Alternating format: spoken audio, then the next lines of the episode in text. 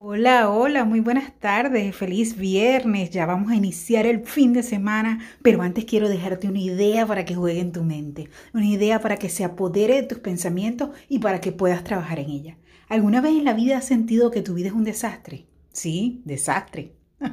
Nada en su lugar, nadie en su lugar, sin rumbo, sin saber qué cosas vas a hacer, qué son los nuevos proyectos, qué son los nuevos planes. Pero es que ni siquiera tengo proyectos, ni siquiera tengo planes puedes comenzar de cero. La situación no es que tu vida sea un desastre. La situación es que necesitas y deseas avanzar.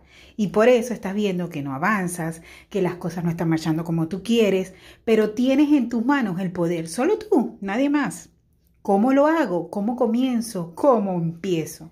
Es importante que siempre traces el punto a donde quieres ir, dónde te quieres ver mañana, dónde te quieres ver en un año, dónde te quieres ver en tres años.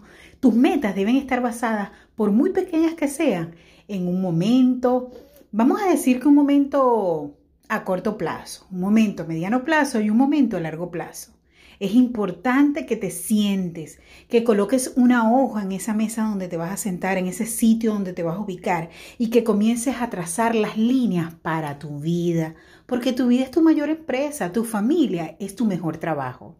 Y ¿Cómo comienzo? Evidentemente, lo primero que tienes que hacer es visualízate, visualízate cómo te quieres ver, dónde te quieres ver mañana, dónde te quieres ver pasado mañana, dónde quieres estar en un año, en dos años, en tres años.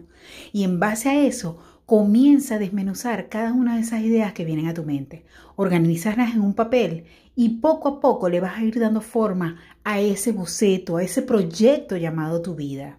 Evidentemente tenemos tantas cosas que nos pueden distraer y necesitamos ubicarnos solamente en los cambios.